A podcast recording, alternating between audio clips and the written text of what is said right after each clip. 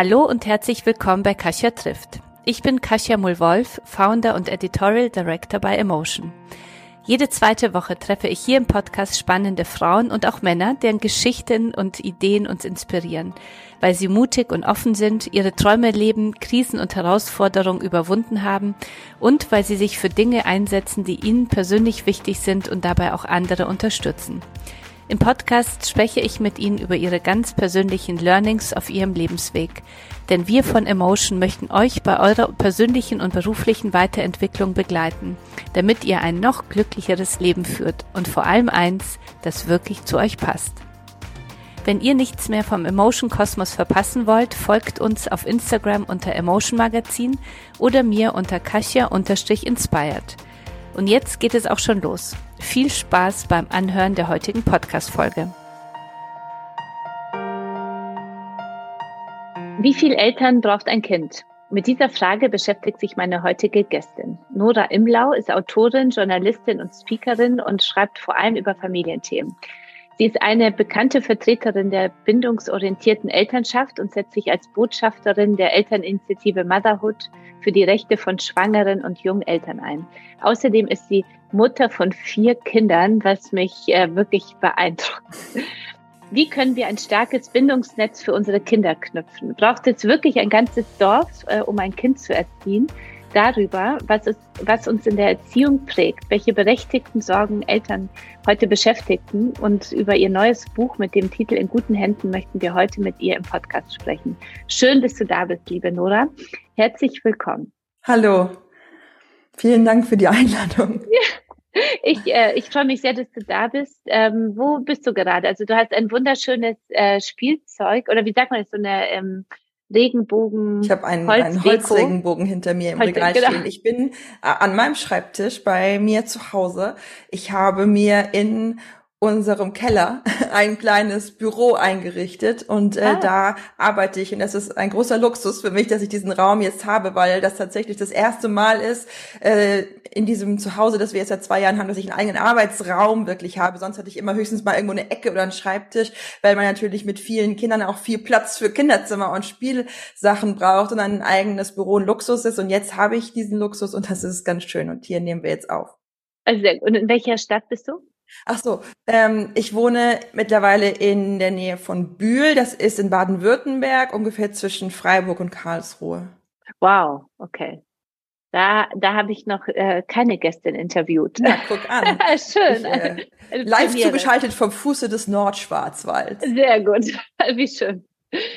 Wie lange beschäftigst du dich eigentlich mit Familienthemen? Ah, das ist eine gute Frage. Ich könnte dir zwei Antworten geben. Professionell yeah. seit ungefähr 15 Jahren, privat Seit eigentlich immer. Also ich habe schon tatsächlich als Kind ähm, sehr, sehr viel über Familie und die Dynamik zwischen Erwachsenen und Kindern nachgedacht. Ich bin das Kind zweier Reformpädagogen. Ich bin in einem reformpädagogischen Internat aufgewachsen, wo meine Eltern als Lehrkräfte und Hauslehrer sozusagen gearbeitet wow. haben und äh, Kinder und Jugendliche ähm, betreut haben, die nicht zu Hause leben konnten oder wollten. Ähm, das war auch eine Jugendhilfeeinrichtung. Also da waren auch viele Jugendliche, die durchaus ein schweres Gepäck hatten hatten, die auch in Sachen Bindung viel Schweres erlebt hatten, so dass der Fokus der Arbeit meiner Eltern einfach auch immer sehr stark darauf lag, wie kann man mhm. sichere Bindungsbedingungen herstellen, mhm. gerade auch für Menschen, die das nicht von Anfang an so hatten. Mhm. Das mhm. färbt natürlich ab. Und ich habe tatsächlich als Kind bereits in den Fachbüchern meiner Eltern manchmal so gestöbert und äh, Pestalozzi und Janusz Korczak okay. und Montessori mhm. und solche Schriften gelesen, weil das halt bei uns alles so war und weil ja. ich dieses Thema eben auch immer schon sehr spannend fand, gerade weil ich eben auch oft miterlebt habe, den großen Unterschied zwischen meinem Bruder und mir, die wir bei unseren Eltern lebten und uns vollkommen sicher fühlten und geborgen mhm. und den anderen Kindern und Jugendlichen, die mir begegneten in diesem mhm. Internat, die oft ganz andere Erfahrungen im Gepäck hatten. Mhm. Und du hast selber, du bist jetzt äh, noch unter 40, richtig? Ich bin 39. 39, ja. Und du hast vier Kinder. Wie alt sind deine Kinder? Meine Kinder sind drei, sechs, 13 und 15. Okay. ich habe meinen, ich hab, äh, bin, ähm, sage ich immer ungern, aber man muss ja dazu stehen, wie alt man ist. Äh, ich bin 48 und äh, mein äh, Sohn ist auch, also wird drei im Januar. Mhm. Ich bin heute ein bisschen für alle, äh, die uns zuhören, ein bisschen langsamer unterwegs, weil mein Sohn heute so eine katastrophale Nacht hatte und mhm. äh, ich das Gefühl hatte, darüber werden wir auch sprechen, dass er so nah an mir sein musste die ganze Zeit und ich mm. bin mhm. viel zu spät ins Bett gegangen und äh, und dann äh, hat er gleich geschrien schon Mama, dann musste ich ihn holen und dann lag er, dann liegt er am liebsten mit seinem Kopf zwischen meinem Kinn und meiner Brust, weißt du, so drin, so in dieser ja. Mulde und und da kann kann man nicht wirklich einschlafen. Wenn ich sehr tief schlafe, dann schaffe ich es manchmal sofort wieder ja. zu schlafen, aber wenn ich gerade ins Bett gehe und dann noch so wach bin im Kopf selber, dann also es ist tödlich, also ich kann dich total gut verstehen. Ich hatte heute Nacht auch ein fiebriges Dreijähriges an mir dran. Oh, Meine jüngste okay. Tochter ist gerade auch ja. krank. Ähm, aber jetzt im Moment gerade sind Oma und Opa da und kümmern so. sich um sie, damit wir sprechen können. Okay, aber dann, dann sind wir im Kopf, äh, finde ich, alle, die uns zuhören und, und solche Nächte kennen. Das ist ja so im, ich weiß nicht, wie sich bei dir anfühlt. Bei mir ist es so ein sehr schwerer Kopf und alles ist so ein bisschen wie so ein Hangover. Ich vermisse dann immer nur die Party vorabend, ja, so. Wie ist es bei dir? Schlaflosigkeit?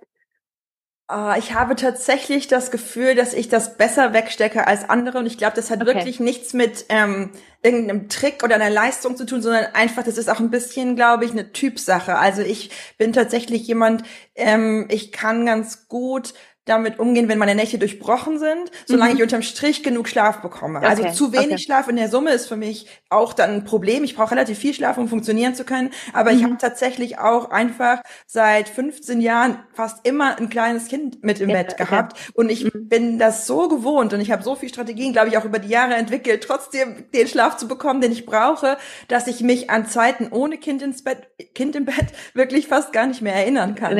Also das ist wirklich was. Ähm, wo ich das Gefühl habe, dass ich damit leichter klarkomme als andere okay. Eltern. Das also, ist einfach auch Glückssache. Das ist ja auch eine Typsache, glaube ich ja. auch, oder? Also so das, ähm, deswegen sage ich, es ist immer so wichtig, sich nicht miteinander zu vergleichen als Frau, weil jede tickt anders und jeder hat ja einen anderen Schlafbedürfnis. Was ist Absolut. denn für dich ausreichend Schlaf zu bekommen? Ja. Wie viele Stunden?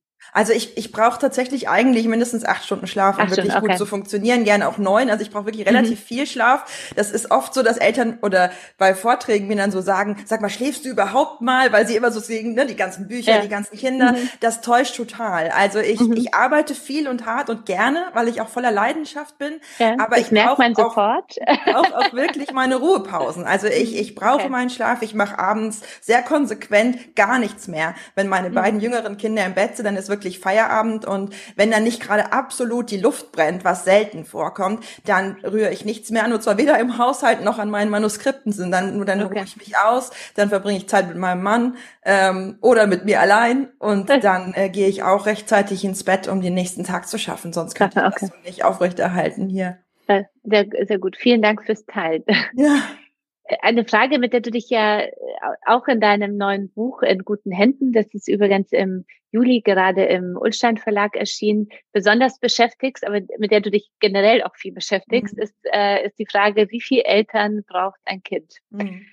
Wie finden wir das jetzt am besten heraus? Ich glaube, das ist eine Frage, die, die alle, die uns zuhören, egal ob Mann oder Frau und Eltern sind, einfach sehr beschäftigt, weil jedes Kind ja unterschiedliche Bedürfnisse hat. Also wie, genau finden wir heraus, wie viel uns ein, unser Kind braucht. Genau. Also tatsächlich ist das eine Frage, die sich so ein bisschen auf zwei Ebenen beantworten lässt. Einmal natürlich auf einer ganz individuellen Ebene. Kinder sind verschieden und Kinder haben auch ein unterschiedlich offenes Bindungssystem. Das heißt, es gibt mhm. Kinder, die kommen auf die Welt und haben von ihrer Grundpersönlichkeit her ein eher geschlossenes Bindungssystem. Das heißt, sie können nur wenige wirklich Bindungspersonen nah an sich heranlassen und wenn diese Bindungspersonen dann nicht da sind, dann kommen die Kinder auch gleich in großen Stress. Ja, das heißt, das ist dann typischerweise so diese diese Kinder, die werden oft als Mama-Kinder oder Papa-Kinder mhm. bezeichnet. Die klammern sehr, sind sehr zögerlich, auch mal bei den Großeltern oder bei guten Freunden von uns auf den Arm zu gehen. Die rufen immer, wo seid ihr, Mama, Mama, ne? Und wollen oft erst sehr spät, zum Beispiel bei einem anderen Kind, übernachten oder gar mhm. ähm,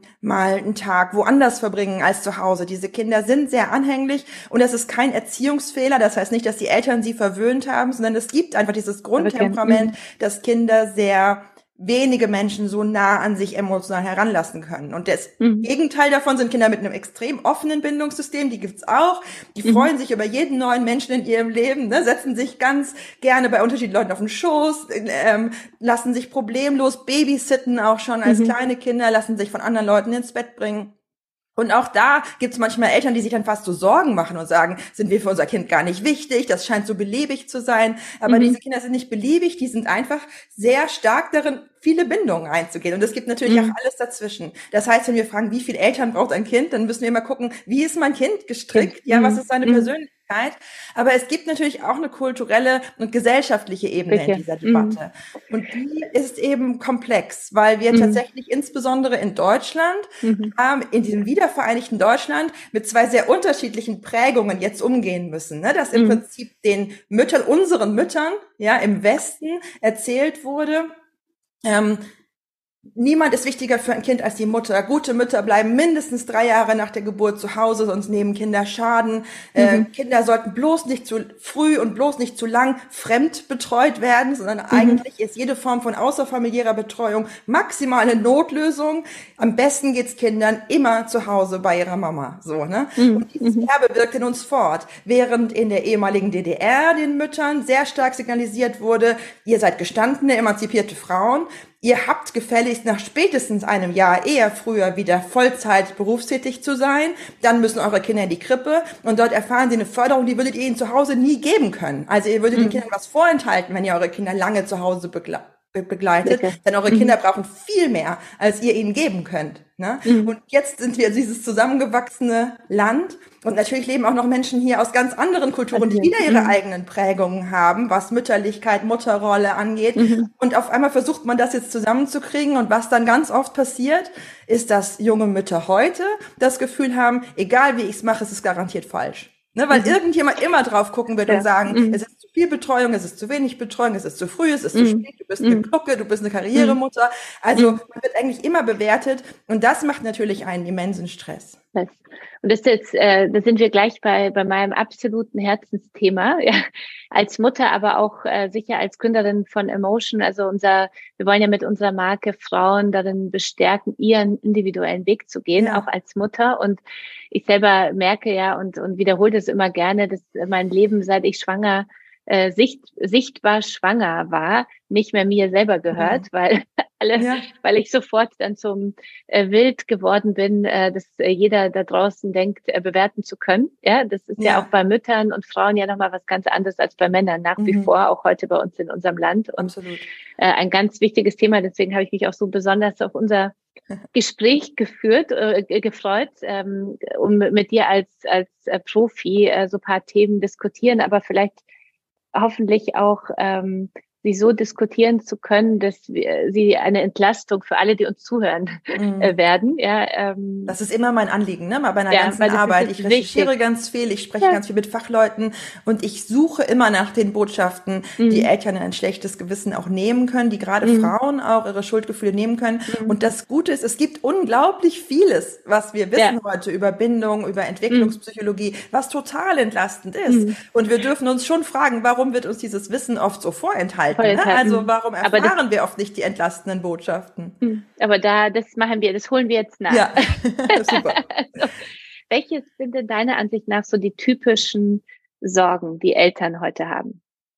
Ganz grundsätzlich haben Eltern heute einfach oft die Sorge, nicht gut genug zu sein. Mhm. Ne? Ähm, wir wissen heute so viel wie keine Elterngeneration vor uns über Entwicklungspsychologie, darüber, dass Bindung wichtig ist und was sonst alles noch wichtig ist für Kinder. Wir sind so gut informiert wie keine Elterngeneration vor uns und wir bekommen permanent von allen Seiten Tipps und wir holen uns auch Tipps. Ne? Wir sind in sozialen Netzwerken unterwegs, wir lesen Zeitschriften, mhm. hören Podcasts und überall sagt irgendjemand, der sehr klug klingt, irgendwas, was wir unbedingt beachten sollten, was die mhm. Bewegung, die Ernährung, die Kreativität unserer Kinder angeht, wie oft die mhm. draußen sein sollten, ob die Sport machen sollen, dass mhm. sie schwimmen lernen sollen, dass mhm. die in der Schule gut gefördert werden sollen, aber auch nicht zu mhm. sehr, damit sie keinen Leistungsdruck mhm. entwickeln. Ne? Also, und also. wir haben unendlich viele Anforderungen, ähm, denen wir uns gegenüber sehen und die klingen alle auch vernünftig. Also das ist nicht so, dass man da sagen kann, nee, das ist mir egal für mein Kind, ob das gesund ernährt ist. Ne? Das sind ja wichtige Themen. Okay. Ähm, aber die Ansprüche sind immens Und viele Eltern haben das Gefühl, in einem permanenten Hamsterrad zu stecken. Sie wachen mhm. morgens auf, sie haben eine endlos lange To-Do-Liste, an der sie eigentlich nur scheitern können. Und am Ende eines jeden Tages können sie eigentlich nur die Scherben zusammenkehren mhm. dessen, was sie wieder alles nicht geschafft haben. Ne? Und ja. die Eltern listen sich oft abends richtig gedanklich auf das Kind hat wieder zu viel ferngesehen, ich habe wieder nicht gesund genug gekocht, jetzt habe ich wieder nicht daran gedacht, jetzt habe ich immer noch nicht den Kindergeburtstag vorbereitet, mhm. wir haben keine jahreszeitengerechte Dekoration ne? und fühlen mhm. sich dann defizitär. Ähm, mhm. Und das ist ein Riesenproblem. Ähm, mhm. weil wir die Eltern mit dieser Überforderung oft völlig alleine lassen alleine. und so tun, als sei das individuelles Versagen, wenn man das nicht alles umsetzt. Also, welche, ähm, welche Glaubenssätze rund um, um diese Eltern-Kind-Beziehung haben wir denn in Deutschland, äh, die deiner Ansicht nach längst überholt sind? Also so um hm. ein bisschen vielleicht unsere Zuhörer und Zuhörerinnen so mitzunehmen und, und ihnen auch das Gefühl zu geben, ähm, mit diesem berühmten Satz, I feel you, ja. ja.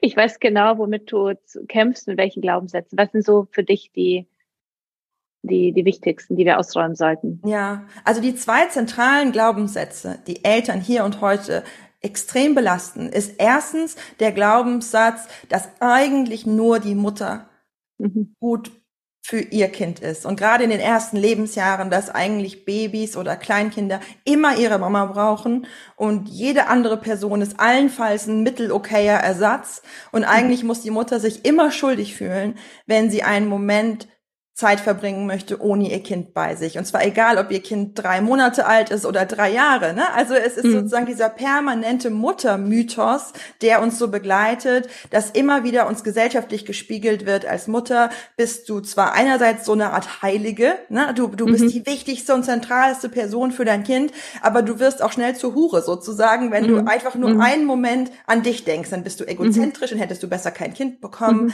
Ähm, dann gibt's irgendeine andere Mutter, die sich neben dich hält und sagt, also ich würde das ja nicht. Also ich gebe ja gerne für mein Kind alles auf. Ne? Mhm. Ähm, mhm. und das ist ein Riesenproblem. Und das ist natürlich auch ein Glaubenssatz, der es vielen Männern gesellschaftlich viel leichter macht, Kinder zu haben und sich selbst zu verwirklichen, weil sie dann so ein bisschen sagen können, na ja, ich bin ja eh nur der Vater. Vater. Mich braucht das mhm. Kind auch nicht so sehr. Für mein Kind mhm. ist das nicht schlimm, wenn ich auf Geschäftsreise gehe, drei Wochen lang, solange meine Frau zu Hause ist. Ne? Also mhm. das ist natürlich auch eine Rolle, die, die für, für Männer oft einfach viel Erleichterung bringt. Mhm. Ne? Mhm. Und der zweite Glaubenssatz der Eltern auch sehr belastet, ist, dass wir als Eltern quasi das Outcome unserer Erziehung komplett in der Hand haben. Dass man sozusagen an unseren Kindern ablesen kann, ob wir gute Eltern sind. Dass man an ihrem Verhalten sehen kann, ob wir den Job richtig gemacht haben. Ne? Mhm. So dass Eltern oft das Gefühl haben, wenn ich ein braves, wohlerzogenes Kind habe, das gut in der Schule ist, das nirgendwo aneckt, das viele Freunde hat, das schlank und sportlich ist, ja, dann mhm. habe ich einen guten Job gemacht. Und wenn mein Kind nicht so gut lernt oder Schwierigkeiten hat in sozialen Beziehungen oder vielleicht manchmal aggressiv, gewaltbereit, was auch immer mhm. ist oder eher phlegmatisch, sich nicht so viel bewegen will, wenn mein Kind nicht bestimmten äußeren Schönheitsstandards genügt oder unkonventionelle Hobbys hat oder gar keine Hobbys hat, sondern am liebsten vorm Computer sitzt, so, ja, ja. dann habe ich als Mutter oder ich als Vater versagt. Und dann kann man mhm. an meinem Kind ablesen, dass ich nicht gut, dass ich dass ich nicht gut genug bin. Mhm. Und das ist natürlich Gift für die Eltern-Kind-Beziehung. Ne? Denn wenn sozusagen mein Kind quasi das Barometer dafür ist, wie gut ich mhm. bin, dann habe ich natürlich auch einen immensen Druck, dieses Kind in eine Richtung formen zu wollen, dass es sozusagen mich in einem guten Licht darstellen. Mhm. Äh, mhm. äh, mich in einem guten Licht darstellt. Und Kinder begehren gegen sowas oft auf und sagen, ich bin doch nicht mhm. ein Posterkind, was mhm. völlig legitim ist, aber was dann natürlich auch die Eltern-Kind-Beziehung massiv belasten kann. Wie ist es so in anderen Ländern oder welche andere Länder machen es besser? Ich, ich habe das Gefühl, ich komme ja aus Polen. Ähm, mhm. Ich bin sozusagen mit einer Mutter aufgewachsen, auch die alleinerziehend war, aber es war auch in Polen damals, also natürlich gab es auch viele Eltern, die beide Elternteile hatten, aber es war normal, dass die Mutter arbeitet, äh, auch mhm. mit Geld verdient. Es war normal, dass ich schnell im Kindergarten war. Also ja. das, ich bin mit so einer Selbstverständlichkeit groß geworden. Und ich höre auch immer wieder, in anderen Ländern, äh, also jeder denkt natürlich sofort an Frankreich, äh, es mhm. ganz normal ist, dass Kinder sehr schnell in die Kita kommen etc.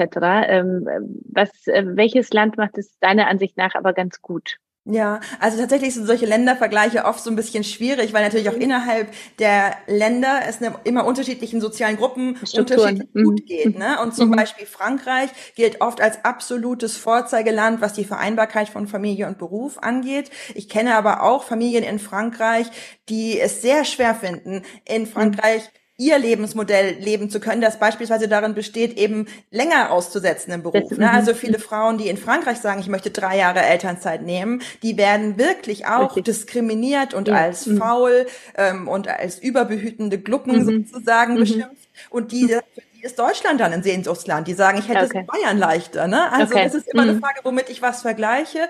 Ähm, generell können wir feststellen, dass je homogener ein Land seine Elternschaft versteht, desto weniger haben die Eltern individuellen Druck. Ne? Deswegen okay. war zum Beispiel in den ganzen sozialistischen Ländern, ob das dann Polen war oder die ehemalige DDR oder Russland, ähm, war sozusagen auf den individuellen Müttern weniger Druck, bin ich eine gute Mutter, weil sie haben einfach das gemacht, was alle gemacht haben gemacht und dann haben. musste mhm. man das nicht weiter hinterfragen. Und mhm. wir haben hier in Deutschland einen großen Wertepluralismus. Wir haben viele mhm. Lebensentwürfe, aus denen wir wählen können. Das ist grundsätzlich erstmal etwas Positives. Mhm. Ne?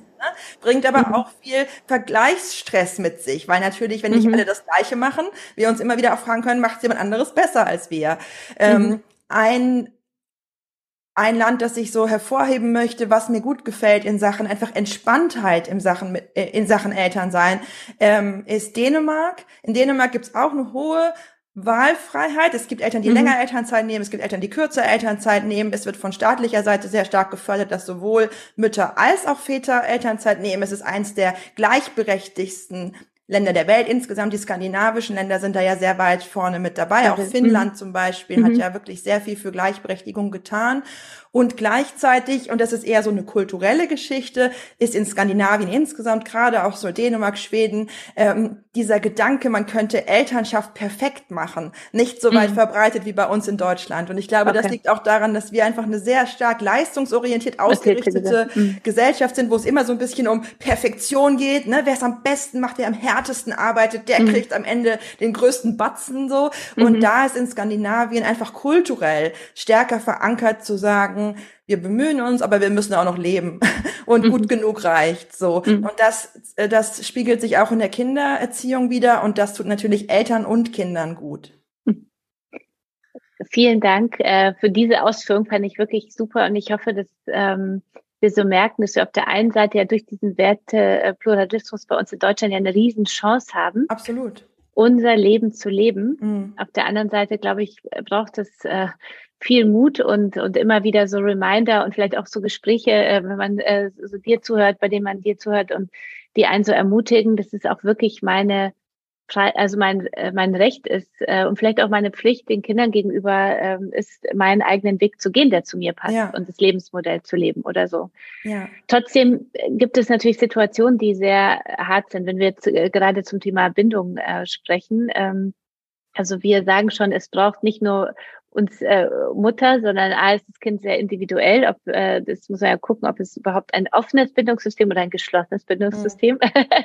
hat. Zum anderen gibt es aber natürlich die Situation, also ich erinnere mich auch an mich selber, wo der Vater zum Beispiel einfach gegangen ist und und das Kind nicht sehen will. Ja, mhm. und das ist natürlich für die Mutter, gibt es natürlich auch sicher andersrum, aber für den einen Elternteil, der zurückbleibt, besonders hart. Und wie was, wie kann ich dann trotzdem alles richtig machen, so mhm. in, in, in Bezug auf Bindung und dass mein Kind da nicht, äh, sag ich mal, ein, eine Störung bekommt, mhm. ja, und, und falsch sozialisiert wird. Was ist so deine Erfahrung? Ja, also zunächst einmal müssen wir uns, glaube ich, alle von dem Gedanken verabschieden, alles richtig machen zu können. Das kann keiner und das wäre auch überhaupt nicht wünschenswert. Es ist tatsächlich so, dass in der Bindungsforschung ähm, der Konsens ist, dass Kinder einerseits Eltern brauchen, die sich wirklich bemühen, liebevoll mit ihnen umzugehen, ihre Signale zu entschlüsseln, ihnen zu geben, was sie brauchen. Und dass sie genauso dringend brauchen, dass Eltern dabei Fehler machen. Denn die dabei entstehenden sogenannten Mikrofrustrationen, also kleine Frustrationen immer wieder im Alltag, wo das Kind nicht sofort bekommt, was es braucht, wo wir falsch verstehen, was es gerade will, mhm. die sind auch Entwicklungsmotor für die Kinder, mhm. weil die Kinder dann in so einer Lücke, ne, wo sie nicht sofort bekommen, was sie brauchen,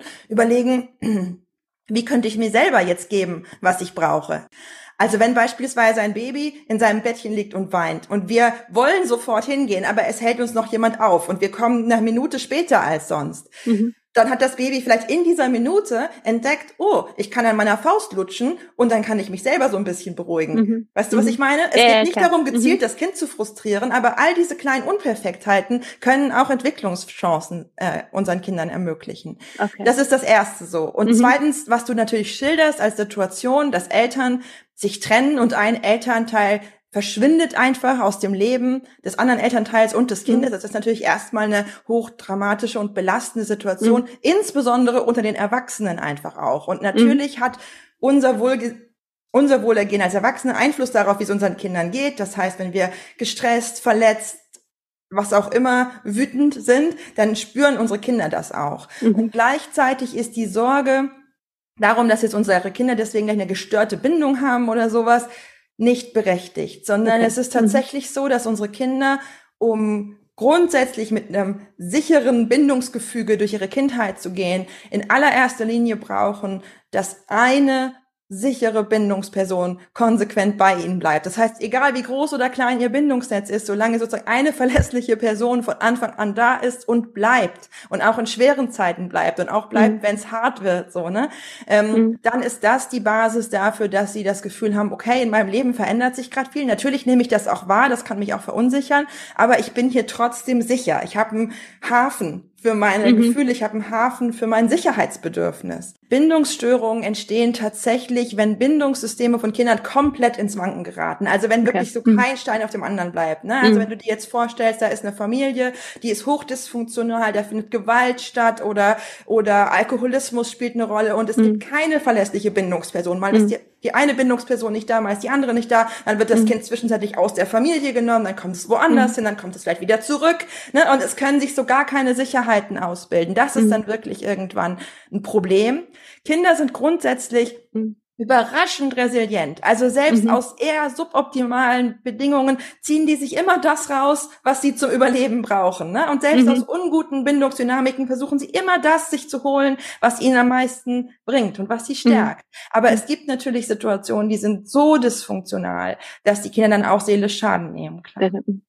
Ich wollte jetzt einmal nur, um so klarzustellen, weil du gesagt hast, ähm, äh, wenn die eine Person da ist und die andere nicht, dabei meinst du ja nicht, dass wir in einem Alltag beide Eltern arbeiten und der Nein. eine ist, äh, kommt, wollte ich nur klarstellen. Genau. Nein, ja, weil genau. ich äh, schon gespürt habe, wie dann manche so zuhören und denken, oh Gott, ich bin da jetzt äh, beruflich sehr viel unterwegs und äh, mein Mann ist weniger oder andersrum oder so. Grundsätzlich ist es so, dass die allermeisten Kinder, die mit zwei Elternteilen groß werden, ähm, zu beiden Elternteilen eine eigenständige Bindung haben. Und die Eltern können sich sozusagen gegenseitig ne, auch so ein bisschen die Klinke in die Hand geben, das Kind quasi übergeben und das Kind rutscht sozusagen dann immer mit und sagt, jetzt bin ich hier mhm. gerade bei Bindungsperson 1, jetzt bin ich bei Bindungsperson 2. Und mhm. ihr Netzwerk kann eben auch größer werden. Es kann sein, Oma ist noch Bindungsperson mhm. 3 und Tagesmutter ist Bindungsperson mhm. 4 oder wie auch immer. Mhm. Und dann kann das Kind da immer so sich hin und her bewegen und hat sozusagen immer einen sicheren Hafen. Dabei unterscheiden Kinder das ist jetzt wieder Stand der Bindungsforschung mhm. zwischen sogenannten primären und sekundären Bindungspersonen. Das heißt, es gibt die Bindungspersonen, die ihnen besonders nah sind, das sind meistens die Eltern, und sekundäre Bindungspersonen, die ihnen auch nah sind, aber nicht ganz so nah. Mhm. Und je brisanter eine Situation wird, desto enger wird der Kreis der Menschen, mhm. die sie an sich heranlassen können. Das heißt, wenn Kinder müde sind, wenn Kinder krank sind, wenn Kinder mhm. Angst haben, dann brauchen sie eher ihre primären Bindungspersonen. Ne? Mhm. Und deswegen ist es zum Beispiel so, dass sich oft kranke Kinder schwerer betreuen lassen mhm. als gesunde mhm. Kinder. Ne? Mhm. Ähm, so. Und gleichzeitig ist es wirklich so, dass wir uns klar machen müssen, also für eine Bindungssicherheit brauchen Kinder das Gefühl, meine Eltern sind da und da muss nicht bedeuten physisch anwesend und anwesend. jederzeit um mich, sondern präsent in meinem Leben. Sie gehen mhm. und sie kommen verlässlich mhm. wieder. Das ist mhm. Präsenz. Ähm, mhm. Deswegen ist es überhaupt nicht schlimm, wenn Eltern mal auf Geschäftsreise sind, mit Freunden weggehen, was auch immer, solange für das Kind absolut klar ist, immer und immer und immer ist meine Mama zurückgekommen und immer und mhm. immer und immer ist mein Papa zurückgekommen. Ja, mhm. ähm, was für Kinder wirklich sehr belastend ist, ist, wenn Eltern mit solchen Verlassensängsten spielen. Also sagen, mhm. ich gehe jetzt und ich weiß noch nicht, ob ich wiederkomme. Mhm. Ne? Oder du mhm. hast dich so schlecht benommen, ich glaube, ich komme heute nicht von der Arbeit nach Hause. So ein Verhalten spielt wirklich mit Urängsten von Kindern vor mhm. Verlassensein. Und das mhm. sollte man tatsächlich wirklich tunlichst vermeiden, egal wie frustriert man ist. Man kann jederzeit sagen, ich muss jetzt mal raus, ich gehe jetzt mit meiner Freundin weg, was auch immer, aber mhm. ich komme immer wieder. Wieder. wieder. Mhm. Ähm, die noch zum Thema Bindung habe ich noch eine Frage ja. und zwar ähm, ganz konkret, äh, wenn Kinder ja erwachsen, also wachsen, also mhm. mein Sohn ist erst drei Jahre alt, dauert noch ein bisschen, bis er erwachsen ist, aber äh, wenn sie wachsen, verändert sich ja dieses Bindungsbedürfnis. Ja, das Absolut. wird ja dann schon durchaus mal stärker, je nachdem, welche Phase man ist und dann wieder nach dem Alter des Kindes ja auch ähm, äh, weniger. Ähm, wie, was hilft mir jetzt als Eltern beim Loslassen? Ich glaube, das, das Thema Loslassen ist ja auch ein ne? wichtig, wichtiges Thema. Ja, also wie ähm, lassen wir die Kinder auch ähm, äh, also selber ihr Leben leben? Hm. Also tatsächlich ist es so, dass Bindung sich mit den Jahren wandelt. Ne? Viele Eltern stellen sich Bindung als so was Statisches vor. Man baut das auf, wenn die Kinder klein sind, dann ist es da. Mhm. Und irgendwann muss man dieses Band quasi durchschneiden und dann dürfen die Kinder groß werden. Und Bindung ist in Wirklichkeit was viel dynamischeres. Wir können uns das eher vorstellen wie so ein, so ein Gummischlauch oder ein Gummiband, mhm. der uns verbindet. Und ich sage dann manchmal zu Eltern bei Vorträgen, das ist so wie diese, die, dieses, diese Verbindung zwischen einem Astronauten und seiner Weltraumkapsel. Ne? Also er kann ja sozusagen mhm. relativ weit sich entfernen von der Basisstation, aber er findet trotzdem immer wieder wieder den Weg zurück, indem er sich an diesem, mhm. an diesem Band langhangeln kann.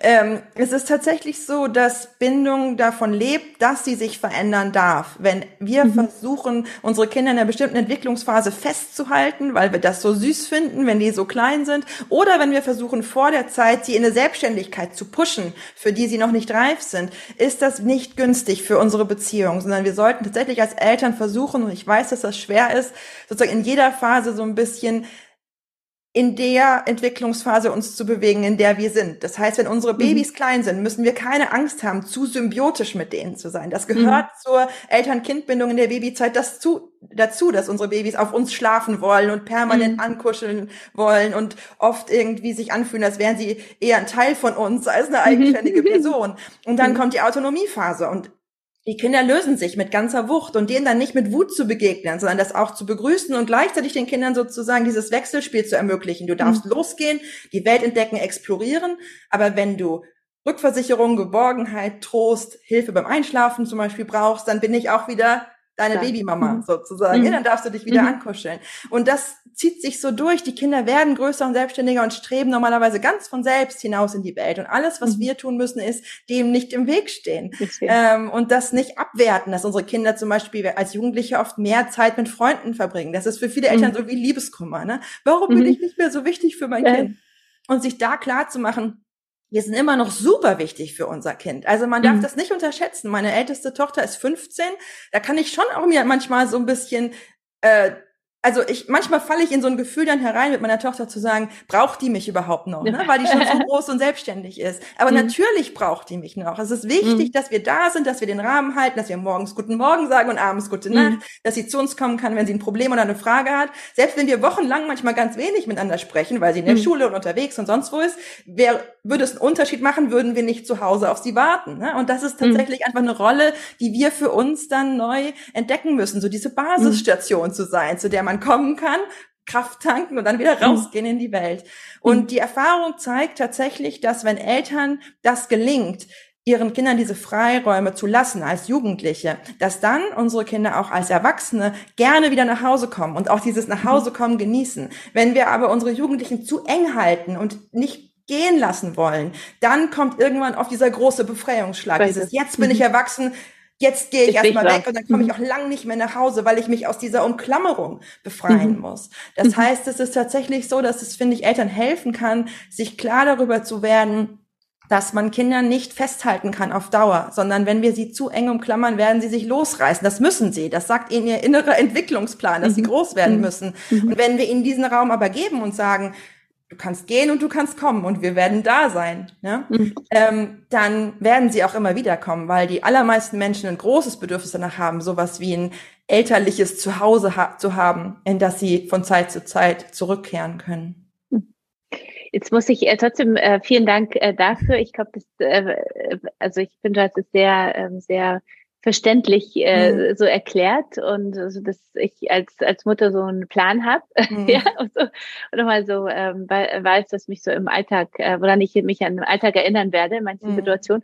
Jetzt diese diese Nächte ähm, muss ich jetzt ganz egoistisch schreiben, also so dreijähriges Kind ähm, kommt jede Nacht und und äh, will unbedingt nah bei mir äh, schlafen, ja dann mhm Wie, wie analysierst du so etwas? Weil kannst ja natürlich, gibt ja Eltern, die sagen, lass ihn äh, schreien und der mhm. gewöhnt sich dann selber durchzuschlafen. Und ich habe natürlich als Mutter, die sehr viel arbeitet, das Gefühl, es ist ein Zeichen, äh, ich muss mich jetzt nicht durchsetzen in der Erziehung, dass er ich mhm. ihn äh, brüllen lasse, damit er selber lernt einzuschlafen, sondern ja. ich habe eher, mein Gefühl sagt mir, er braucht äh, die Nähe zu mir, weil er mich vielleicht am Tag weniger hat und deswegen äh, halte ich das durch und, und ich weiß, irgendwann geht ja auch diese Phase vorbei. Ja. Aber was ist so deine Profi-Analyse? Also tatsächlich ist es einfach so, dass wenn wir sozusagen aus verhaltensbiologischer Sicht auf Kinder gucken, mhm. die bei ihren Eltern schlafen wollen, kleine Kinder, mhm. ältere Kinder, dann müssen wir schlicht und einfach sagen, das ist normal. 90 mhm. Prozent mhm. aller Kinder rund um den Erdball schlafen, bis sie in die Pubertät kommen bei ihren Eltern. Einfach weil mhm. das in den allermeisten Kulturen aufgrund der Wohngegebenheiten, aber einfach mhm. aufgrund der Prägungen in dieser äh, Gesellschaft einfach der Standard ist. Ne? Menschenkinder sind darauf geprägt, unter sogenannten Schutzbedingungen schlafen zu wollen. Das heißt, sie suchen sich intuitiv Bedingungen, wo sie bewacht sind, ja, wo sie mhm. sozusagen keiner Gefahr ausgesetzt sind. Und evolutionär hat es sich da be bewährt, nah bei den Eltern zu schlafen. Ne? Wir müssen uns mhm. immer wieder klar machen, dass 90 Prozent unserer Geschichte als Menschen ähm, wir als Nomaden gelebt haben, wirklich so von mhm. Ort zu Ort gezogen sind. Und das heißt nicht, dass wir heute noch genauso leben müssten, aber dieses Erbe steckt uns noch in unseren Genen und das steckt auch in den mhm. Genen unserer Kinder. Die suchen intuitiv nach Nähe und Schutzbedingungen, insbesondere mhm. in der Nacht. Das heißt, es ist gar nicht so, dass man irgendeinen spezifischen Grund finden müsste, warum jetzt ein Dreijähriges noch nachts, nachts ins Bett kommt, sondern Dreijährige kommen normalerweise nachts ins Bett. Bett ja? Und dann okay. gibt es ein mhm. paar Dreijährige, die machen das nicht, weil sie ein weniger starkes Nähebedürfnis haben, weil sie vielleicht auch das tagsüber stärker stillen, was auch mhm. immer. Man muss das auch nicht pathologisieren, also es ist nicht falsch, mhm. aber es ist der Norm entsprechend, dass Kinder nicht alleine einschlafen wollen in dem Alter. Mhm. Aber wir haben gesellschaftlich oft ein anderes Bild von Kindern. Okay groß. Ähm, mhm. Und wie wir dann damit umgehen wollen, ist dann natürlich wieder die nächste Frage. Ne? Meine mhm. ganze Arbeit basiert immer auf so einer Idee von einer gesunden Balance der Bedürfnisse. Das heißt, das kindliche mhm. Bedürfnis nach Nähe und Rückversicherung ist völlig valide.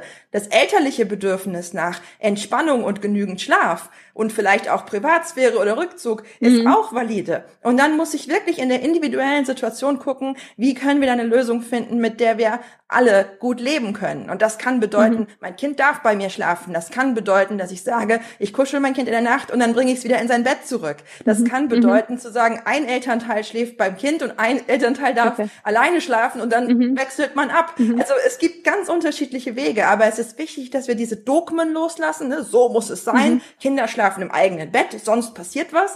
Und hingucken und wirklich individuell schauen, was ist eigentlich mein Bedürfnis. Ne? Also ich habe dir ja vorhin erzählt, dass für mich zum Beispiel ein Kind im Bett kein Störfaktor ist. Ich mhm. kann mich gar nicht mehr erinnern, wie das war, ohne Kind im Bett zu schlafen. Mhm. Ich glaube, irgendwann werde ich das auch wieder genießen, aber mhm. es ist für mich, also meine Schlafqualität leidet nicht darunter, dass wir ein mhm. Familienbett haben. Und deswegen haben wir ein Familienbett.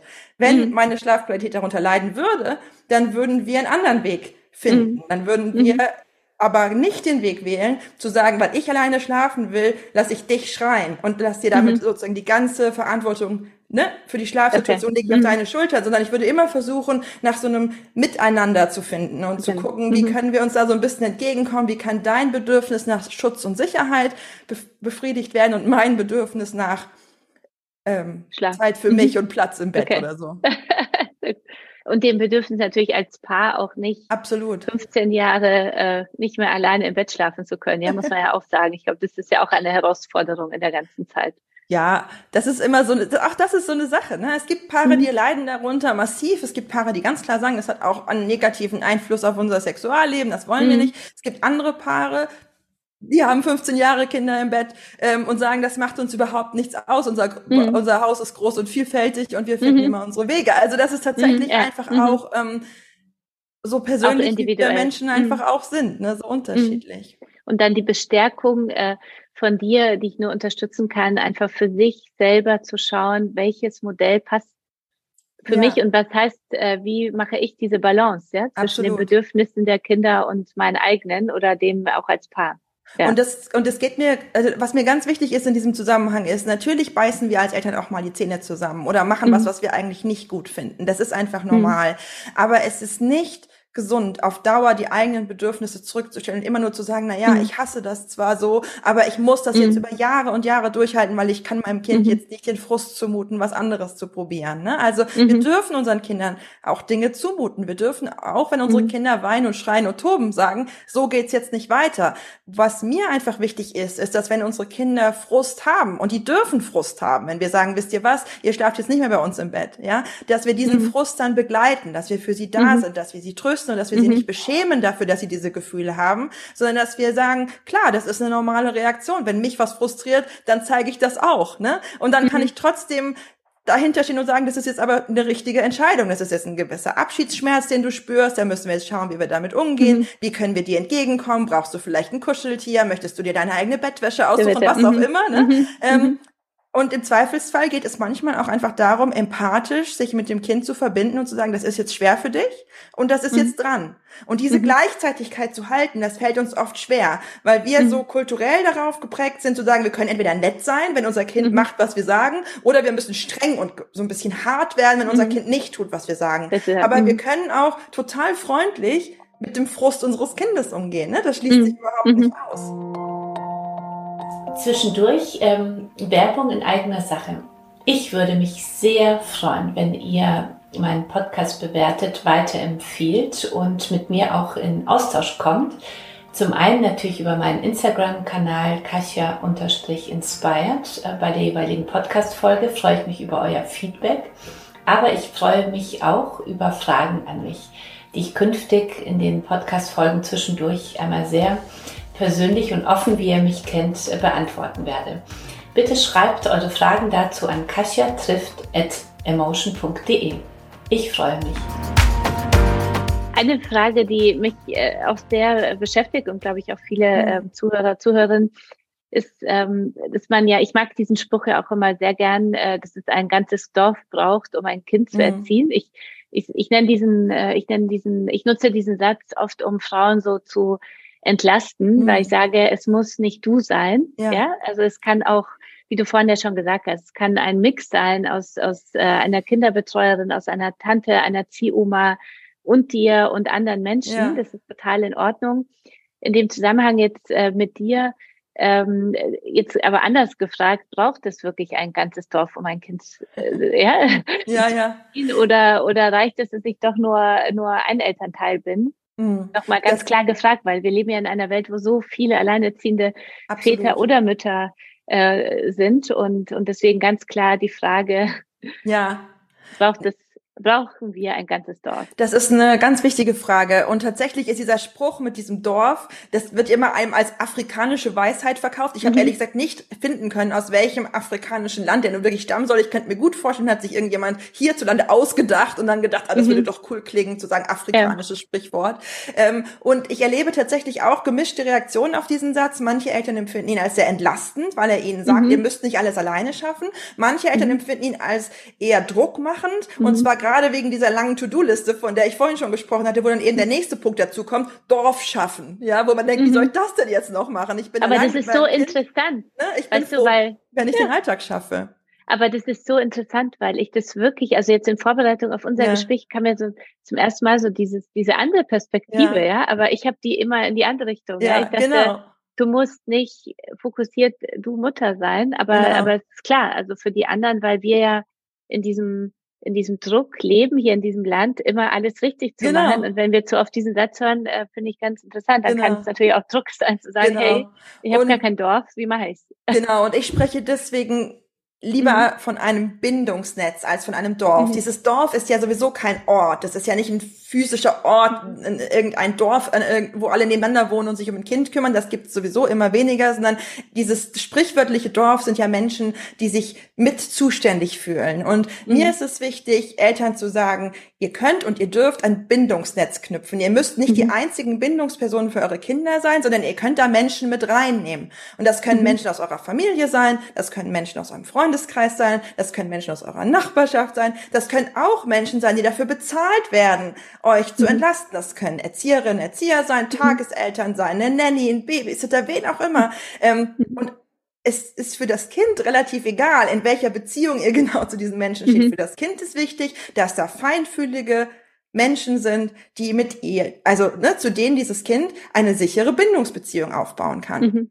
Und so ein Bindungsnetz, das ist ein viel pragmatischer ein viel pragmatischerer Begriff als dieses Dorf, dieses sagenumwobene. Ein Bindungsnetz muss ein Netz sein, das groß genug ist, um die Familie gut zu halten und klein genug ist, dass man es noch managen kann.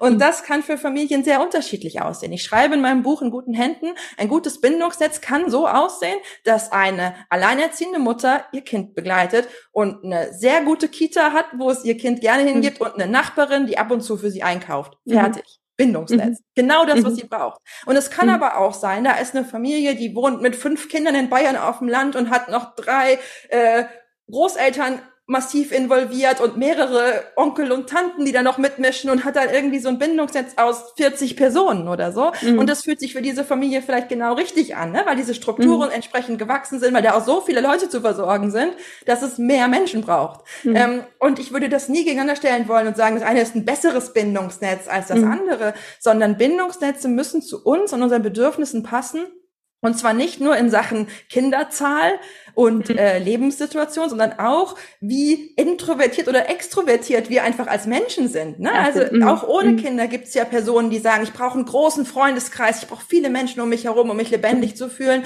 Und andere, die sagen, ganz ehrlich, eine beste Freundin und viel Raum für mich reicht mir vollkommen. Und solche individuellen ähm, Bedürfnisse, die sollten unbedingt eine Rolle spielen, wenn wir ein Bindungsnetz bauen. Und gleichzeitig, wenn Kinder dazukommen in diesen Mix, müssen wir manchmal auch noch mal unsere alten Zuschreibungen überdenken. Ne? Also gerade mhm. Menschen, die bisher sagten, ich brauche gar niemanden sonst, merken eben relativ schnell mit Kindern, dass es schon sehr, sehr förderlich sein kann, ja. ähm, Menschen um sich zu haben, mit denen man sich gegenseitig unterstützen kann, wo man sich unter die Arme greifen kann, wo man weiß, mhm. wenn ich mal krank bin oder wenn es im Job brennt oder wie auch immer, dann habe ich jemanden, den kann ich anrufen, dann bekomme ich Unterstützung. Mhm. Du schreibst ja auch in deinem äh, Buch, dass es so wichtig ist, herauszufinden, was die Familie auch für ein Netz oder was zu der Familie auch wirklich ja. äh, gut tut. Ja, aber mhm. wie finde ich das äh, heraus, was der Familie, also das heißt mir selber den Kindern, äh, uns als Familie. Mhm. Ja, auch da, also egal, ob die Familie Mutter und Kind oder oder äh, Vater und Mutter oder zwei Väter, wie auch immer ja, ja. sind. Äh, wie finden wir das heraus, was das richtige Maß ist an Fürsorgepflicht?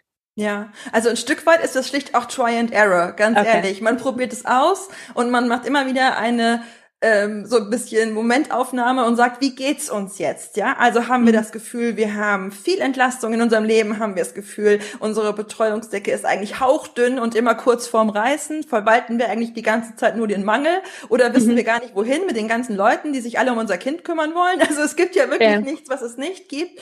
Und unsere Bedürfnisse dürfen sich mit den Jahren auch wandeln. Also viele mhm. Eltern haben, wenn ihre Kinder ganz klein sind, eher so das Bedürfnis, erstmal so ein bisschen so ein Kokon zu knüpfen und gar nicht so viel Menschen an sich ranzulassen. Dann geht dieses Netz oft irgendwann so ein bisschen auf in der Kleinkindzeit und auch der Grundschulzeit der Kinder, weil es dann einfach ähm, so kommt, dann knüpfen die Kinder Freundschaft, dann lernen wir deren Eltern kennen, dann sagt man, ich kann dein Kind mal mit zum Sport nehmen, du kannst mhm. mein Kind vielleicht mal mit der Schule mitnehmen, dann entstehen da solche Netzwerke, die dürfen sich dann auch wieder lösen. Das sind dann auch manchmal Netzwerke auf Zeit, das werden nicht alles unsere neuen besten Freunde, mhm. aber das sind Menschen, für eine gewisse Phase, die uns sehr das Leben leichter machen können und mit denen wir einen guten Umgang pflegen können. Und dann darf sich dieses Netz wieder weiterentwickeln. Und wenn dann unsere mhm. Kinder Jugendliche werden, können wir uns wieder stärker darauf besinnen, welche Menschen brauchen wir in unserem Leben, die vielleicht gar nichts mit unseren Kindern zu tun haben, die einfach uns mhm. selbst gut tun und stärken. An mhm. welche Freundschaften können wir vielleicht anknüpfen, die während der Kleinkindjahre eher so ein bisschen brach gelegen haben. Ne? Mhm. Also da darf immer so ein Wandel drin sein. Wir haben oft ja. gerade in Deutschland so ein Bild von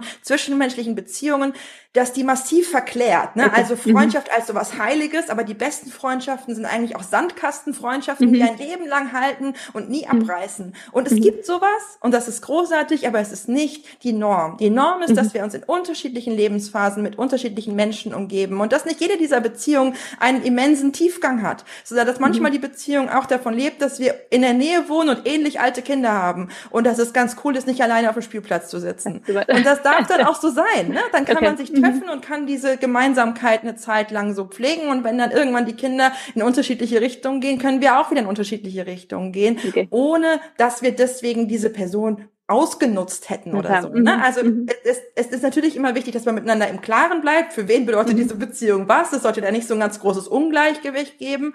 Aber wir dürfen, glaube ich, pragmatischer werden, was bestimmte soziale Beziehungen angeht. Äh, nicht jede Beziehung muss für die Ewigkeit sein, okay. um wertvoll zu sein. Mhm.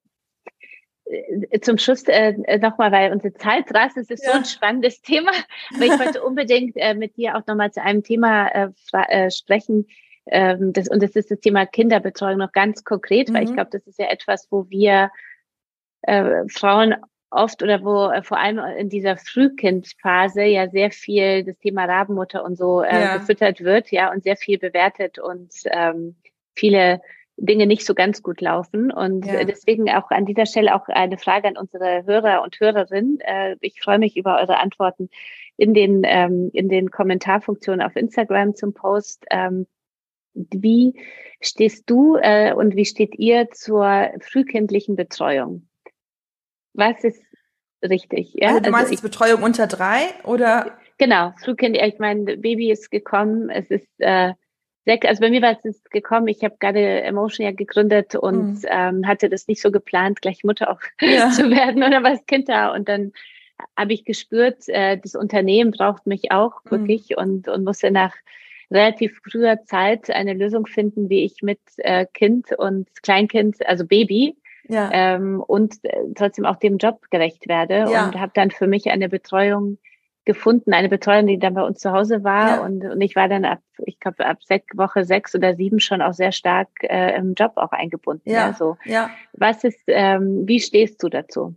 Also ich persönlich finde es total schwierig, dass wir das oft als so eine Diskussion führen, wo es darum geht, mhm. Lebensmodelle anderer Menschen zu bewerten. Mhm. Ne? Also mhm. es gibt ganz viele Menschen, die sich entscheiden und sagen, ich würde nie ein Kind vor eins betreuen lassen, nie die, vor zwei, nie die vor drei. Es gibt, es gibt viele, die mir jetzt schon entfollow. Äh, ja. also, weißt du, ähm, nicht mehr folgen werden, die sagen werden, Oh und wieder, man muss auf die individuelle Situation kommen. Ja. Fakt ist, kleine Kinder kommen auf die Welt und haben starke Bindungsbedürfnisse. Und insbesondere im ersten Lebensjahr haben Babys so starke Bedürfnisse, dass sie meistens eine 1 zu 1 Betreuung bräuchten, damit diese Bedürfnisse erfüllt werden. Das heißt, wenn ein Baby mit sechs Wochen in eine Krippe kommt und da sind sechs andere Babys und eine Erzieherin oder ein Erzieher, dann kann es echt schwierig sein, die Bindungsbedürfnisse all dieser sechs Babys mhm. zu befriedigen, weil da einfach nur eine Person ist. Ne? Mhm. Ähm, wenn wir also eine Kleinkindbetreuung suchen oder eine Babybetreuung suchen für ein wirklich kleines Kind, dann müssen wir im Prinzip schauen, dass wir eine 1 zu 1 Lösung finden. Sprich, mhm. eine Nanny, die bei uns zu Hause das Kind betreut, eine Tagesmutter, die nur ein Kind nimmt, jemand, mhm. der mit uns zur Arbeit kommt und dort auf das mhm. Kind aufpasst, was auch immer. Und alle Familien, die ich kenne, die so eine frühe Betreuung gewählt haben, haben genau so eine Lösung gefunden, haben irgendeine sehr vertrauensvolle Nanny oder wie auch immer gefunden und das Kind hat 1 zu 1 Betreuung bekommen. Und da spricht nichts dagegen. dagegen. Tatsächlich mhm. ist es oft so, dass dann eher die Mütter oder die Väter manchmal im Nachhinein so ein bisschen hadern und sagen, habe ich da jetzt eine ganz kostbare Zeit verpasst für mich? Mhm. Ne? Also mich, eher so ein ja. Gefühl von mhm. Verlust manchmal ja, haben, weil sie bestimmte ja. Erfahrungen, mhm. die einfach in so einer kurzen Zeitspanne nur passieren, ne? ähm, nicht voll ausgekostet haben. Aber das ist dann eher ihr eigenes Thema als das Thema der Kinder. Und es mhm. gibt ganz viele Kulturen, wo es sehr normal ist, dass Babys auch schon als kleine Kinder von mehreren Menschen betreut betreut werden. Und gleichzeitig, wenn wir sozusagen über U3-Betreuung in diesem ganz klassischen Sinne sprechen, wann soll ein Kind in die Kita kommen und so, da haben wir eben immer das Spannungsfeld, dass ich einerseits es wirklich wichtig finde, dass Eltern mit gutem Gewissen ihre Kinder auch in gute Hände geben und dass wir aber leider in Deutschland eine Betreuungslandschaft haben, wo die Qualität sehr, sehr unterschiedlich ist. Wir haben etwa zehn Prozent Kitas in Deutschland, die sind richtig, richtig super. Da kann man bedenkenlos sein Kind hingeben. Da mhm. stimmt der Betreuungsschlüssel, da stimmt die Betreuungs- und Bindungsqualität. Aber 90 Prozent der Einrichtungen erfüllen diese Qualitätsstandard mhm. nicht und etwa 10 Prozent der Einrichtungen sind so schlecht, dass mhm. sie wirklich eigentlich sofort geschlossen werden müssten, mhm. weil da so mhm. desolate Zustände herrschen und trotzdem mhm. werden dort jeden Tag tausende Kinder betreut. Genau. Und das hat aber nichts damit zu tun, dass wir irgendwie Eltern abwerten sollten, die diese Betreuung brauchen. Es ist völlig legitim, Betreuung zu wollen und zu brauchen.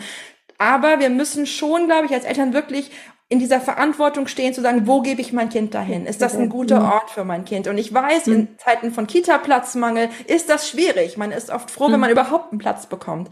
Aber wir sind es unseren Kindern, gerade den ganz kleinen Kindern, die noch nicht sprechen können, ja, schuldig, wirklich sehr genau zu gucken, ist das ein Ort, wo feinfühlig und liebevoll mit meinem Kind umgegangen ist, wo der Betreuungsschlüssel so ist, dass man sich auch um das individuelle Kind kümmern kann. kann. Und wenn das nicht so ist, müssen wir eine andere Lösung suchen. Äh, letzte Frage zu diesen ganzen Themen an dich. Äh, vier Kinder, äh, hm. ist dein Mann berufstätig? Wie, wie löst ihr? Was ist euer Modell? Äh, mein Mann ist äh, Top-Manager in der Chemieindustrie und arbeitet ungefähr 70 Stunden die Woche. Insofern ja, okay. der ist berufstätig. Ähm, wir arbeiten beide relativ viel. Wir sind beide sehr leidenschaftlich in unseren Jobs und wir ähm, haben beide gleichzeitig eine relativ hohe Flexibilität in unseren Jobs. Also mhm. wir können immer mal so ein mhm. bisschen uns abwechseln. Und wir haben ein cooles Bindungsnetz. Und zwar okay. wirklich bestehend aus Großeltern, Freunden, bezahlten Kräften, die uns unter die Arme greifen, Kita, Schule, Tagesmutter, das ganze System. Und das ist ähm, eine große Entlastung. Es ist auch eine große Verantwortung, immer zu schauen, dass mhm. in diesem System niemand zu kurz kommt. Aber wir würden es nicht anders haben wollen. Hm, sehr gut. Vielen Dank. Vielen Dank fürs Teilen zum Abschluss äh, meines Podcasts äh, so, kommen immer so paar wiederkehrende Fragen um, mhm. ähm, für unsere Gästinnen. Und ähm, die erste ist, was würdest du persönlich jetzt äh, mit 39 Jahren, wenn du auf dein Leben äh, zurückblickst, auf, als deinen größten Erfolg bezeichnen? Oh, das ist schwierig. Ähm, tatsächlich war, glaube ich, der größte Erfolg, dass mein Mann und ich miteinander wir sind jetzt seit über 20 Jahren zusammen. Wir sind, das war so eine mhm. Jugendliebe. Wir sind noch in der Schule gewesen, als wir zusammengekommen sind, ähm, miteinander diesen ganzen Weg geschafft haben, ohne einander zu verlieren. Ne? Also wir haben uns mhm. diese Profession aufgebaut, wir haben mhm. studiert, wir waren im Ausland mehrfach miteinander, wir haben diese Kinder bekommen und begleiten die mit allen Herausforderungen. Wir sind super oft umgezogen. Es gab mhm. ganz, ganz viel Veränderungen in unserem Leben und wir sind als Paar da immer aneinander dran geblieben und haben das mhm. miteinander gewuppt und wollen die nächsten 40 Jahre mindestens auch miteinander wuppen. Und das mhm. äh, ist für mich persönlich tatsächlich mein größter Erfolg, unser größter mhm. Erfolg. Mhm. Schön, kann ich äh, sehr nachvollziehen. Was sind äh, deine drei größten Stärken, die dich dahin gebracht haben, wo du bist?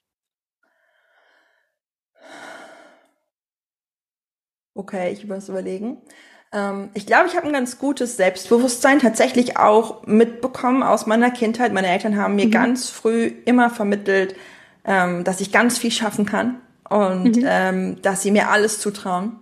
Mhm. Und das heißt nicht, dass ich nicht auch Selbstzweifel kenne, mhm. aber grundsätzlich war da schon so ein gewisses Selbstwertgefühl da, ne? als junge mhm. Journalistin mit Anfang 20 zu sagen, na klar kann ich äh, hier anfangen zu schreiben und die Welt zu verändern, so, ne? Also, mhm. das ist schon so ein mhm. Selbstbewusstsein, das hat sicherlich geholfen. Ähm, ich glaube, ich habe eine hohe Empathiefähigkeit. Ich habe immer schon ein hohes Feingefühl gehabt dafür, wie es anderen Menschen geht, kann oft gut erkennen, welche Konflikte Menschen auch innerlich so umtreiben. Mhm. Und das ist natürlich ein wichtiger Antrieb für meine Arbeit, weil ich oft spüre, wo der Leidensdruck sitzt mhm. bei Menschen, mhm. bei mir selbst, bei anderen Menschen, auch bei Menschen, denen ich beruflich im Rahmen meiner Vorträge begegne. Und so lassen mich oft dann diese Vorträge ganz inspiriert zurück und liefern dann auch wieder Themen für weitere Artikel oder Bücher, weil ich so spüre, was die Eltern gerade umtreibt. Und was ist noch, was ist das dritte? Ich glaube, eine Stärke von mir ist auch so eine gewisse Großzügigkeit mir selbst gegenüber. Mir mhm. fällt es leicht, mich nicht zu pushen und zu pushen und immer das Gefühl zu haben, okay. ich dürfte nicht ausruhen oder so. Also das, mhm. wird, das wird mir von ganz vielen okay. Müttern geschildert, dass sie so ein schlechtes Gewissen haben, wenn sie mal mhm. auf dem Sofa sitzen, obwohl mhm. noch was zu tun wäre, dass sie das mhm. Gefühl haben, sie können eigentlich nie genug gearbeitet haben oder mhm. so. Mhm. Und das ist bei mir tatsächlich nicht so. Also ich kann viel arbeiten und ich arbeite viel, aber ich kann mit absolut ruhigem Gewissen an einer völlig vollgestapelten Küche vorbeigehen und sagen, ich gehe jetzt Serien gucken, das ist jetzt dran, okay. das brauche ich jetzt so, ja. Also da ja. habe ich überhaupt keinen Schmerz mit. Mhm. Und ich glaube, diese, diese Großzügigkeit, das ist auch innerhalb unserer Familie insgesamt sowas, was uns allen total gut tut, dass mhm. egal ob mein Mann oder ich oder die Kinder irgendwas verbaseln, ja, irgendwas nicht mhm. so hinkriegen wie besprochen, dann ist mhm. unsere erste Reaktion immer zu sagen, kann passieren. Kann passiert passieren. allen, mhm. ist menschlich, mhm. ist doch kein Problem. Mhm. Und wir machen mhm. uns dann gegenseitig ja nicht das Leben zur Hölle und sagen, warum hast du mhm. nicht die Wäsche aufgehängt oder so. Ne? Das ist okay. immer die Grundhaltung von, von Großzügigkeit. Und ich glaube, das hilft uns allen. Vielen Dank. Ich, das ist mir bei unserem Start und das Gespräch schon so aufgefallen, also ganz positiv, ja, diese, wo ich mich selber auch gleich äh, so ermahnt habe und dachte, ein bisschen großzügiger sein, ja, so diese, weil es ist ja so wichtig. Ich sage ja gerne, ich nutze gerne dieses Beispiel aus dem Flieger, was so die, das ja oft genutzt wird, mhm. dieses zuerst dir selber die Atemmaske bei der ja. beim Abschutz äh, rannehmen und dann kannst du erst anderen helfen. Wenn du fertig bist, keine Luft mehr hast, kannst du niemandem mehr das Leben retten. Ja? Und ja. Ähm, so, also insofern vielen, vielen Dank dafür. Gerne. Vorletzte Frage, was würdest du deinem 18-jährigen Ich gerne nochmal sagen? Oder mit auf den Weg geben? Ich, ähm, meinem 18-jährigen Ich würde ich, glaube ich, mitgeben, dass ab jetzt alles einfacher wird, weil ich tatsächlich, obwohl ich in vieler Hinsicht eine sehr glückliche Kindheit hatte, die Schulzeit selber echt nicht so cool fand. Also ich war okay. eine ziemliche Außenseiterin in der Schule. Ich habe mich da oft sehr eingeschränkt gefühlt. Ich hatte das Gefühl, mhm. das, was ich wirklich machen will, dieses freie Schreiben, dafür ist in der Schule total wenig Raum. Mhm. Mhm. Ähm, und ich hatte dann so eine große Sehnsucht nach ähm, mehr Raum für mich und für meine Themen und für meine Entfaltung hatte gleichzeitig mit 18 eine große Angst, dass es an der Uni einfach so weitergeht und dann das ganze Berufsleben okay. auch so weitergeht, so, ne? Und deswegen würde ich, glaube ich, gerne meinem 18-jährigen Ich sagen, das kommt alles. Und das, Sehr gut. Und ähm, wenn du hast du einen, also zum Abschluss äh, gehört sozusagen der letzte Satz dir, hast du ein Lebensmotto oder ein Glaubenssatz, das dich, äh, der dich begleitet durchs Leben? Hui. Ähm, oder ein Gedanke, ich habe, ein Wort. Glaube, ich, hab, ich habe, glaube ich, mehrere. Einen ja. Satz, den ich mir oft sage, äh, der stammt von Glennon Doyle und der ist einfach, we can do hard things. Ne? Wir können auch mhm. schwere Dinge schaffen. Und das ist was, was ich oft so mhm. für mich mir sage, dass manchmal stehen einem ja Dinge sehr bevor. Ne? Jedes mhm. neue Buchprojekt steht mir bevor und ich denke, oh, wie um alles in der Welt soll ich jetzt wieder 380 Seiten füllen mhm. oder so. Oder ja. manchmal auch mit meinen Kindern gibt es immer wieder Situationen, wo ich denke, das ist jetzt echt schwerer als alles, was wir vorher hatten. Mhm. So eine Situation mhm. hatte ich noch nie. Und mich dann zu erinnern, zu sagen, alle schweren Sachen in meinem Leben, die es je gab, habe ich immer irgendwie geschafft. Mhm. Und ich kann auch schwere Dinge schaffen. Es muss nicht immer alles mhm. leicht und rosig sein, sondern ich als Einzelperson, aber auch wir als Paar können schwere Dinge schaffen. Wir sind dazu in der mhm. Lage, als Menschen auch schwere Dinge zu schaffen. Mhm. Ähm, das hat mir schon oft geholfen. Sehr gut. Vielen, vielen Dank. Äh, danke dir sehr für das äh, schöne Gespräch, liebe Nora, und ähm, ganz viel Erfolg für dein neues Buch in guten Händen. Alle Infos dazu natürlich äh, wieder in unseren Show Notes. Und ich äh, freue mich auf ein persönliches Treffen. Ja, und, sehr gerne. Äh, ja, wünsche, sende liebe Grüße nach. Sag nochmal den Ort. Bühl heißt der Ort. Bühl, ein ganz genau. kleines Städtchen. Ganz kleines Städtchen. Aber ganz, ganz bekannt für seine guten Zwetschgen. sehr gut. sehr gut. Dann alles, alles Gute und bis bald. Dankeschön, ja. Alles Liebe. Tschüss. Tschüss. Wenn euch diese Podcast-Folge gefallen hat, freue ich mich über eure Kommentare und Herzen. Und wenn ihr keine Folge mehr verpassen wollt, abonniert uns doch gerne. Ihr wollt mit dem Emotion Kosmos connected bleiben? Dann folgt uns auf Instagram, Facebook, Twitter, LinkedIn oder Pinterest. Oder meldet euch gleich für unsere Newsletter an. Zum Beispiel für den Emotion Newsletter, der wöchentlich erscheint mit einer Portion guter Laune aus der Redaktion oder für den monatlichen Working Woman Newsletter meiner Kollegin Julia Möhn. Und kennt ihr schon Hot Bowl, den ersten aktuellen Newsletter für Frauen? Er erscheint dienstags und donnerstags und versorgt euch mit allen relevanten News and Views. Anmelden könnt ihr euch unter emotion.de slash newsletter. Alle Links findet ihr natürlich wie immer in den Show Notes.